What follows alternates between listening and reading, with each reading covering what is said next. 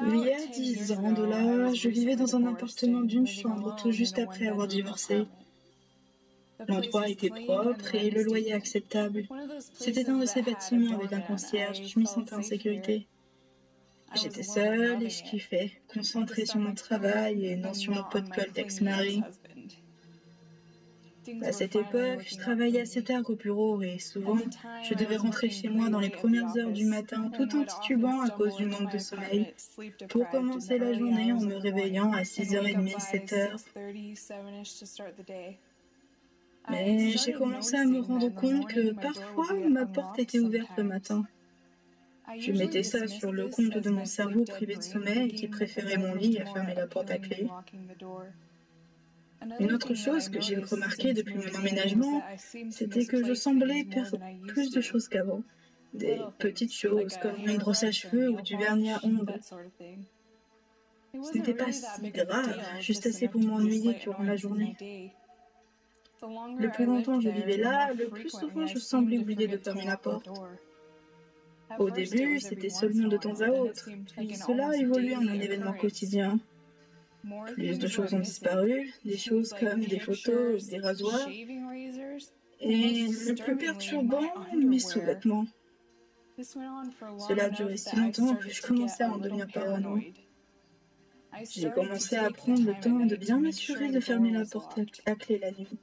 J'avais même pris l'habitude chaque soir, après avoir fermé la porte, de tourner la poignée trois fois et de me répéter à moi-même C'est fermé, c'est fermé, c'est fermé. Je me réveillais la nuit et à chaque fois, je retrouvais ma porte ouverte. Une fois, j'avais même essayé de rester debout l'entièreté de la nuit pour surveiller la porte, mais je me suis endormie sur ma chaise. J'ai acheté une caméra après avoir vu que je ne pouvais et ne pourrais pas rester debout toute la nuit. J'avais sorti le grand jeu et j'avais acheté la caméra la plus chère que j'avais pu trouver. Et donc, une nuit, j'ai placé la caméra devant la porte de façon à la filmer. Je l'ai cachée sous une pile de serviettes sur le sol. J'ai fermé la porte et je me suis couchée. Quand je me suis réveillée, l'appartement avait l'air normal. Je ne voyais rien qui manquait. J'avais décidé de checker la vidéo. J'ai accéléré des heures d'enregistrement sur lesquelles rien ne se passait. J'étais sur le point d'abandonner quand j'ai remarqué la poignée de la porte bouger. Puis, elle s'est ouverte. Une silhouette s'est faufilée dans l'ouverture de la porte et a marché vers la caméra. Elle s'est arrêtée. Elle a regardé autour comme si elle attendait quelque chose. Elle s'était ensuite avancée dans le champ de vision de la caméra. J'ai arrêté l'enregistrement, les poils de mes bras et de ma nuque dressés. J'étais en train de regarder directement le visage de l'homme d'entretien du bâtiment. Je pouvais voir ses grosses lunettes épaisses et ses cheveux bouclés. Je n'avais aucun doute de son identité. J'ai continué à jouer l'enregistrement encore un peu. Il avait l'air à l'aise alors qu'il marchait dans mon appartement. Puis il s'est tourné et est parti en direction de ma chambre et hors de vue de la caméra. À ce moment-là, je n'ai pas su quoi faire. J'ai appelé la police en pleurant. J'ai essayé de leur expliquer ce qu'il se passait au téléphone, mais je ne pouvais pas.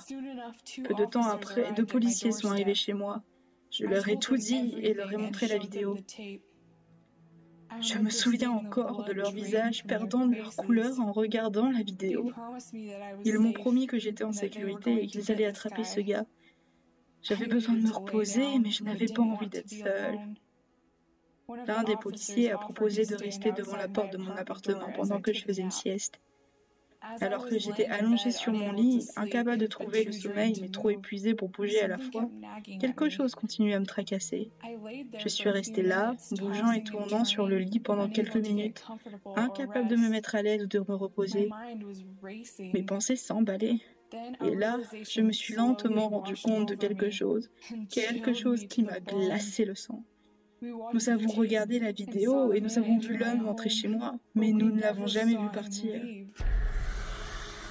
J'étais figée, puis j'ai commencé à trembler.